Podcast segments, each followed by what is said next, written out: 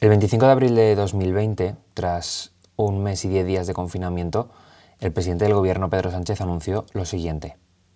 En este sentido, me gustaría anunciarles que si la evolución de la pandemia prosigue en un sentido positivo, como lo está haciendo hasta ahora, a partir del próximo día 2 de mayo se permitirá la salida para realizar actividad física individual y paseos con las personas con las que convivimos siempre en las condiciones que nos marquen las autoridades sanitarias. Y el 2 de mayo, la gente que llevaba casi 50 días saliendo únicamente para aquello que se consideraba vital, salió a pasear. La ciudad que se descubría entonces era extraña o completamente nueva, en depende de qué barrio. Hasta el 21 de junio, otros 50 días después, la gente vio y paseó la ciudad sin uno de los componentes que más la está modificando, sino el que más actualmente, los turistas. Los centros históricos de las ciudades pelean por no convertirse en un parque de atracciones y se consigue de manera desigual y a duras penas. Es el mercado, amigos, diría alguno. Pasear es fijar nuestra mirada más allá del frente y del tráfico. Es disfrutar de una ciudad con personalidad propia que mantiene sus signos del pasado desde una muralla de hace cinco siglos hasta un rótulo de hace cinco décadas. Soy Álvaro de Vis y este agosto, a pesar del calor, me gustaría que paseásemos juntos. ¿Con qué objetivo? Pues con el objetivo de no tener que preguntarnos nunca más por qué hacerlo. ¿Te animas?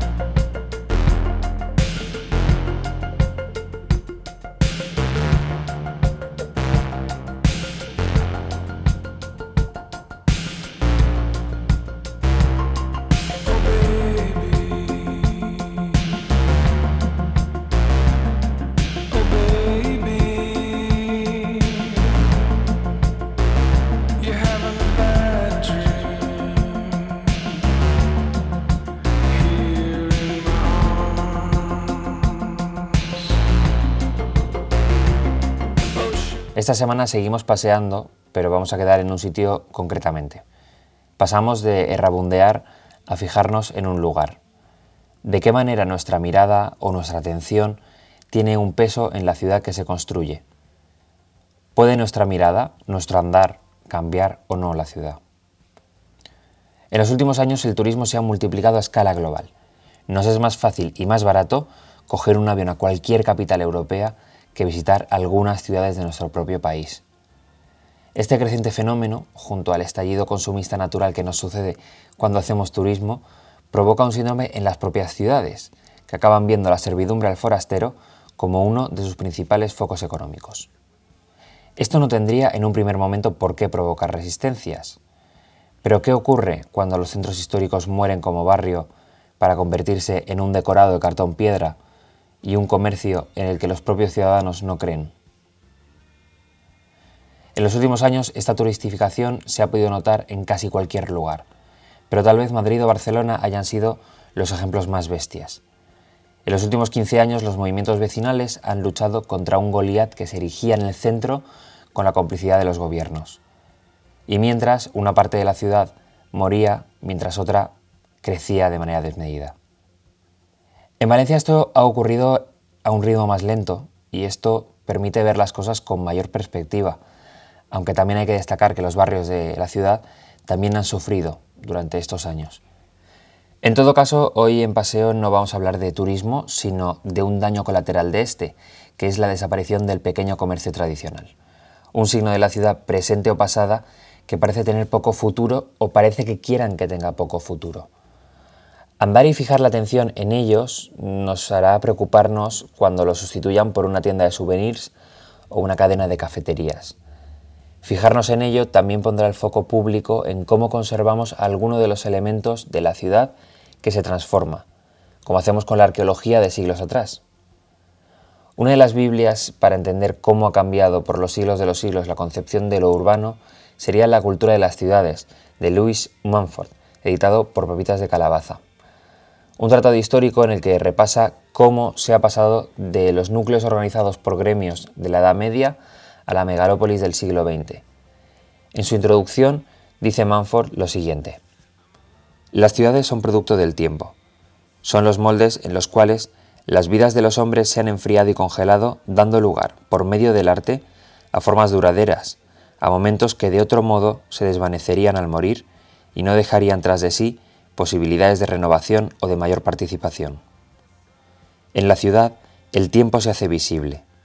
Los edificios, los monumentos y las vías públicas, más accesible que los registros escritos y más a la vista de grandes cantidades de hombres que las construcciones dispersas del campo, dejan una huella profunda incluso en la mente de los ignorantes o los indiferentes. Mediante el fenómeno material de la conservación, el tiempo desafía el tiempo, choca contra el tiempo mismo, las costumbres y los valores pasan a través de los vivos, marcando el carácter propio de cada generación según los diferentes estratos del tiempo. Capa sobre capa, los tiempos pasados se conservan en la ciudad hasta que la vida misma parece finalmente amenazada de asfixia. Entonces, como acto de autodefensa, el hombre moderno inventa el museo.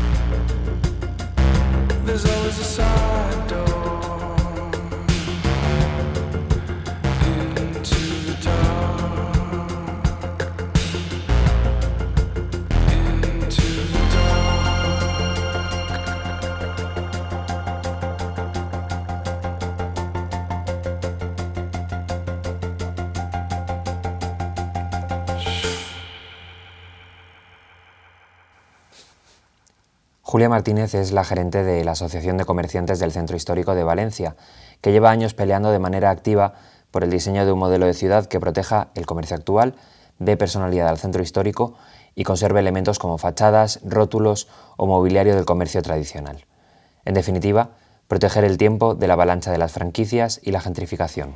Julia, em, si empezamos a caminar por la calle de La Paz, por los, primeros números de la calle San Vicente o por alguno de los lugares del, centro histórico de, Valencia, seguramente encontremos una estampa muy diferente a, hace tan solo unas pocas décadas. ¿no? ¿Qué, ha ocurrido o qué notáis que, ocurre en ese, en ese centro histórico?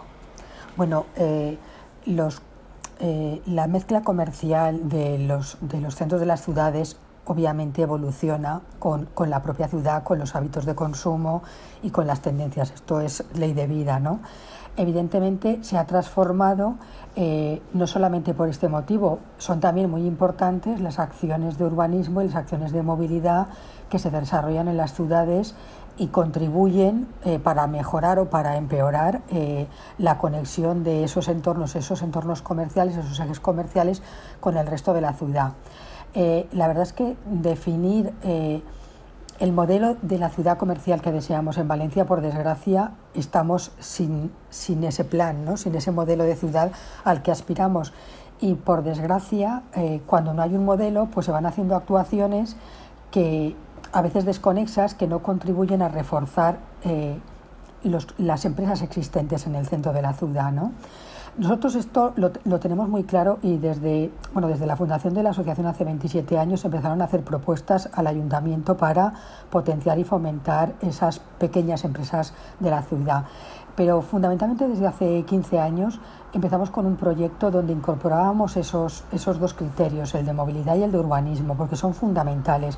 El comercio de una ciudad no se puede entender si no es vinculada a, estos, a, estos, a estas dos áreas eh, que son urbanismo y movilidad, porque está relacionado cómo accede la gente al centro, la facilidad, la comodidad y luego cómo se desplaza dentro de ese centro.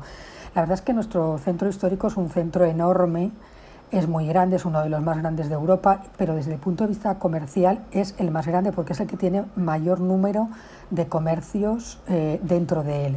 Y además tiene la característica eh, al estar flanqueado en una de sus partes por el río y no poseer eh, metro, pues que la movilidad y la accesibilidad es compleja, primero por su tamaño y segundo porque carecemos de metro.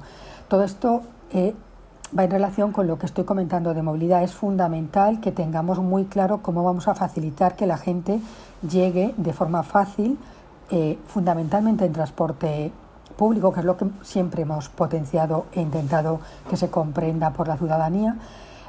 Pero bueno, en este momento estamos en una circunstancia diferente, ¿no?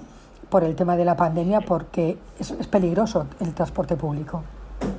Claro, en, este sentido, la cuestión no es únicamente eh, que llegue cuanta más gente posible al centro, sino también el, modelo de comercio eh, que, se, que se espera, ¿no? Lo digo más que nada porque lo hemos visto en Madrid o lo hemos visto en Barcelona, como los centros históricos eh, se llenan muchas veces eh, únicamente con el turismo, acaban los, propios locales, no, o sea, la propia gente de la, de la ciudad no consumiendo allí y se llena de franquicias y el comercio se despersonaliza. Vosotros también queréis un comercio con personalidad, un comercio que, que, hable de Valencia, ¿no? Sí, sí, de hecho nosotros hemos trabajado mucho eh, para ayudar a los artesanos a que se visibilizaran, que se pusieran esa A de artesanía y que les diferencia de lo que es industrial, precisamente para proteger y fomentar el producto autóctono, el producto auténtico, el que nos da personalidad, eh, no solamente de cara al turista, sino también eh, de cara al propio residente, ¿no? rescatar tradiciones pues como lo de San Dionís, como lo de mm, los luces de todos los santos, o sea, para ayudar un poco a recuperar ese fomento de ese producto nuestro que además es mm, de una calidad muy superior a muchas cosas industriales. Eh, todo eso a nosotros nos ha preocupado siempre muchísimo y también el que se desarrollase como en Madrid y Barcelona un proyecto que ayudase a, a proteger los comercios emblemáticos. Cuando hablo de comercios emblemáticos estoy hablando, estamos hablando de aquellos que todavía no solamente preservan la actividad, sino que están preservando mm, una característica arquitectónica, de fachada, de elementos de mobiliario que le, dan una singularidad y que están acordes eh, con, nuestra cultura, ¿no? En otras ciudades como Madrid y Barcelona todo esto se había desarrollado hace muchísimo tiempo e incluso cuando llegan las franquicias tienen que respetar esos elementos porque forman parte de la historia de la ciudad y eso es algo que por desgracia en nuestra ciudad se carece.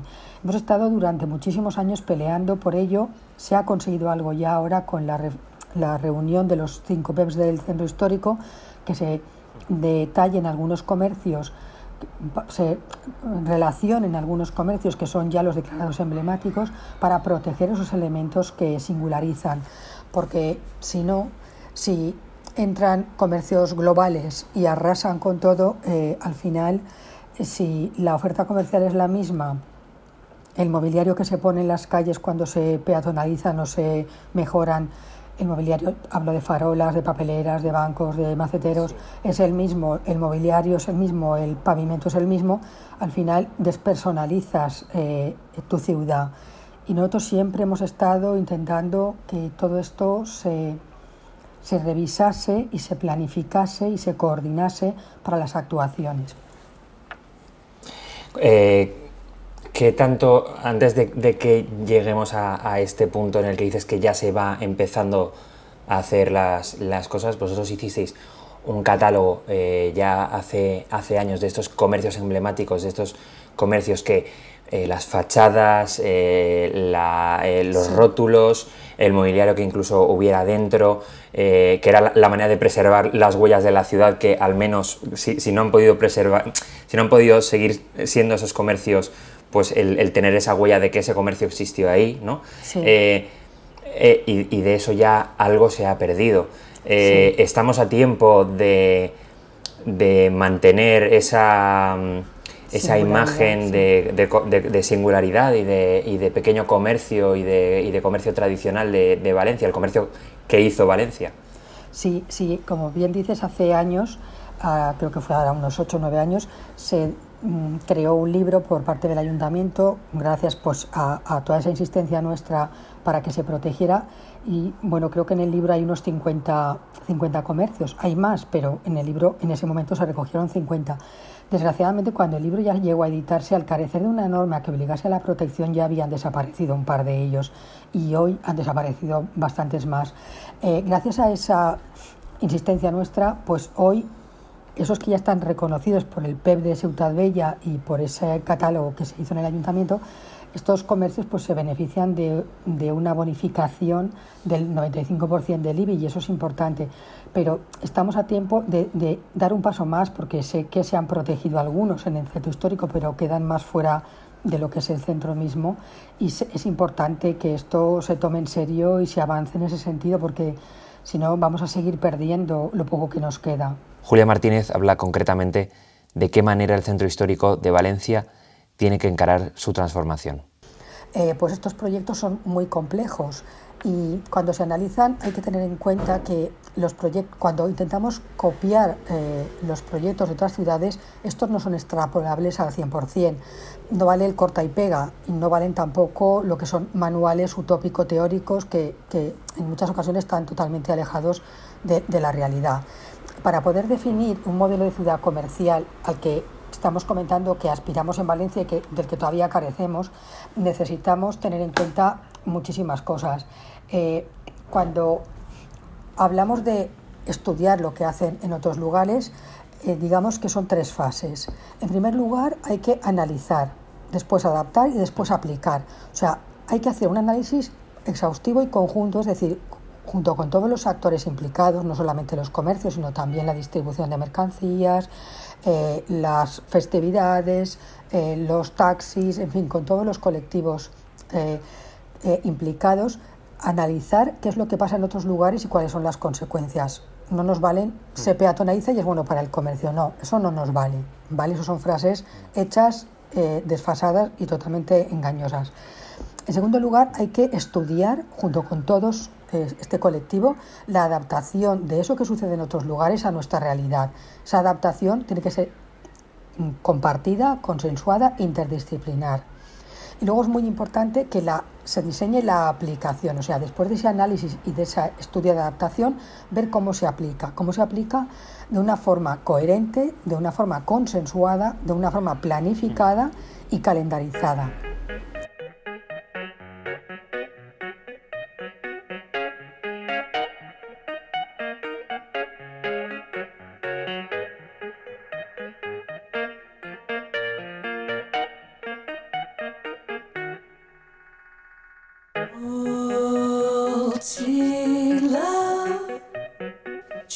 Fuera del comercio, a la ciudadanía también nos quedan tareas pendientes.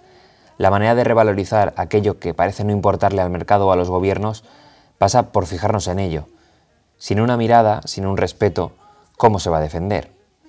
Enrique Lepuz es una de estas personas que no deja de fijarse en pequeños elementos sin importancia aparente que en realidad nos fascinan.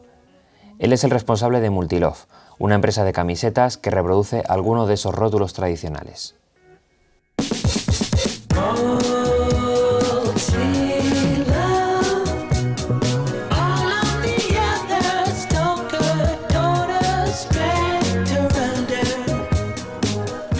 Contame un poquet, Enric, eh, a partir de, de, de quin punt comences a fixar-te en, en les façanes, en les tipografies, en, en aquests elements del, del un poquet més antic, no? Sí, ja, eh, hola, buenas, primer que tot. Sí, mira, jo eh, és que estic com molt lligat al, de, del disseny i les tipografies des de menut, Eh, tinc un pare que és col·leccionista de, de, de, de coses antigues, de qualsevol tipus, ja siguin com cartells o siguin mobles. Mm. I jo soc dissenyador gràfic i he tingut sempre molta, molta curiositat també, igual que ell suposa que ho era. I jo vaig començar eh, la marca de samarretes Multilove. Eh, amb, eh, inspirant-me molt en els packagings que m'agraden molt, els packagings antics, ja siguin espanyols o els asiàtics. Me flipen molt els packagings asiàtics, però són com super locos, o de repente estan ahí venent una cosa eh, per a gent adulta d'una forma super naïf, me pareixia com molt divertit i, i, i molt guai com per a trasladar a, a les samarretes, al disseny i a la, i a la moda, però a poc a poc eh, la marca ha anat derivant un poquet al, al que dius tu, al, a, als ròtols de, de, dels, dels negocis, dels locals de tota la vida, que mm. tant me flipa, i que si algú segueix en xarxes, Multilog, eh, veurà que no sols comparteix que és multiseny, sinó que vaig per on eh, però, però em vaig passejant, sí. vaig, vaig fent fotografies de tots els logos, de, de les servilletes, de les, dels bosses de, de, que me donen un comerç, eh, qualsevol logo que veig o qualsevol cosa que m'inspira i que crec que és com superbonica i que està un poc en l'oblit i tal.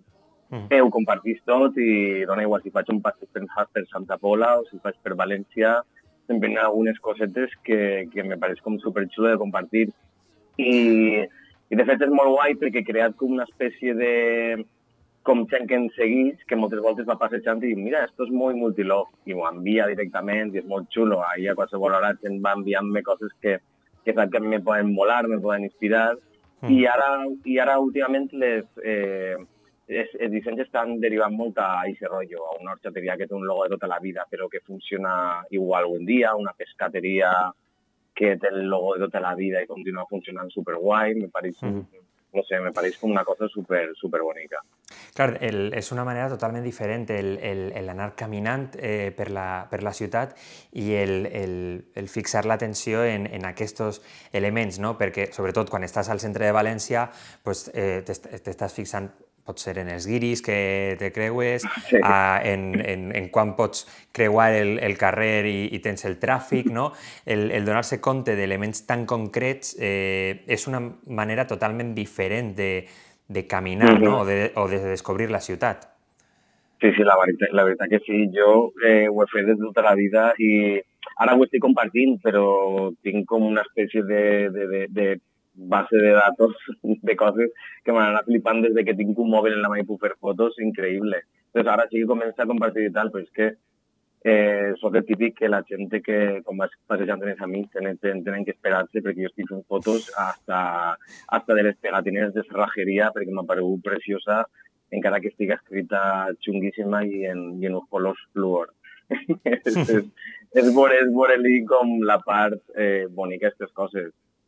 En aquest sentit, en ese, en ese sentit que, el, que hi hagi eh, ciutats eh, que estiguen perdent, pense per exemple en, en el carrer de la Pau o els primers eh, sí. números del carrer, del carrer Sant Vicent, no? que hi hagi eh, molta franquícia i s'estiga perdent tant de, Buah, de comerç, sí. eh, més, més enllà de, de la part comercial que, que també també es perd eh, un, una personalitat de la ciutat, no? o una personalitat sí, fins i tot gràfica, encara que siga superficial eh, parlar d'aquesta línia mm. gràfica també és una cosa que es perd, no? Així és, sí, sí, una cosa que es perd. Sí, de fet, l'última volta que vaig donar un passeig pel Carme vaig veure que una, que un hostal, un hostal El Pilar, que me recorda que tenia una façana preciosa, ara és un debut burger i me va entrar un bajón, que, que és, és el que dius tu, de repente ara tots són franquícies i sense ninguna personalitat, mm. tot, tot pensat com, no sé, per vendre d'una altra manera i justament allà al costat de, del de Good Burger n'hi ha com una espècie de, de local que ven mel i me pareix preciós i que li demanes una factura i que te dona un paper que quasi se desfà de lo vell que és i t'ho escriu en la mà en una cal·ligrafia antiga.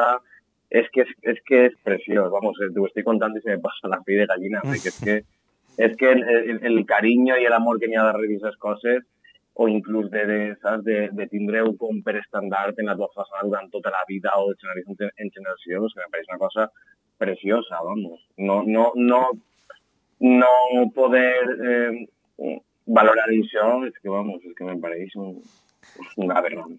Eh, de, de, manera, de manera un poquet classista, eh, fins fa pocs anys, el portar una samarreta o algo de merchandising de carnicerías Pedro eh, doncs mm. pareixia algo molt cutre, no?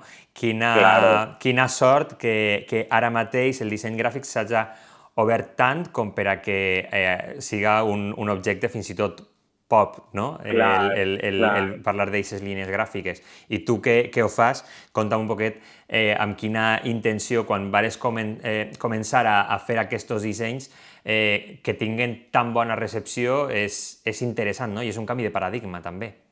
Sí, ha sigut, per, per mi ha sigut un poc sorpresa, perquè jo eh, començar la marca eh, un poc, eh, jo tinc altre, altra feina i jo uh -huh. com, és com el meu rol, bueno, soc dissenyador també, tinc una empresa de tatus temporals que es diu Tatuni i soc músic. I, però és una cosa d'anar al meu rotllo, anar dissenyant, anar compartint les coses que m'agraden i ja està, i porté com quasi un any fent aquestes cosetes. Però de repente, en aquests tres últims mesos, que també ha coincidit en el que estic més tirant cap a lo que dius tu de les tipografies, els logos estos de, de tota la vida, sí. allà ha sigut quan has començat la marca com a pujar mogolló.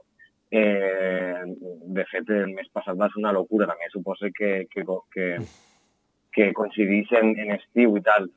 Yeah. Però jo crec també que tots tenim en el, en, en el, en el record este tipus de coses i a tots eh, això que han tingut una època que no volien posar-nos la camiseta de la volta a peu mm -hmm. i ara eh, si veus un dissenyador que te ho està com eh, fent en un disseny i te ho està venent d'una forma un poc més xula i un, no sé, pues igual mm. -hmm. i ostres, pues tampoc, tampoc està tan mal, no? Jo també, de totes maneres, no no agarre logotips tal qual. Jo uh -huh. faig com si fora un negoci més.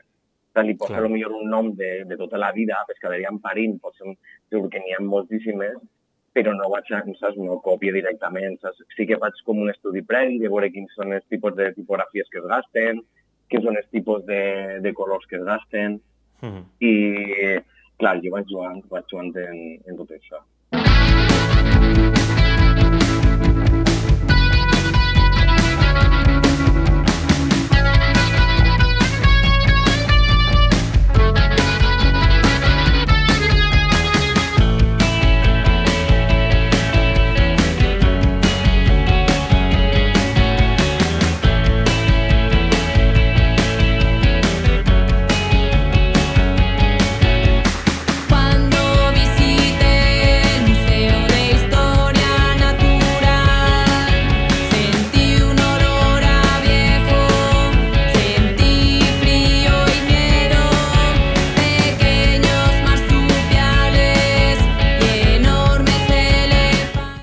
Arqueología no debería entender de siglos, ya que seguramente la fachada de Unión Musical de la calle de la Paz nos explique mejor como ciudad comerciante que algunas piedras que se malconservan en el museo.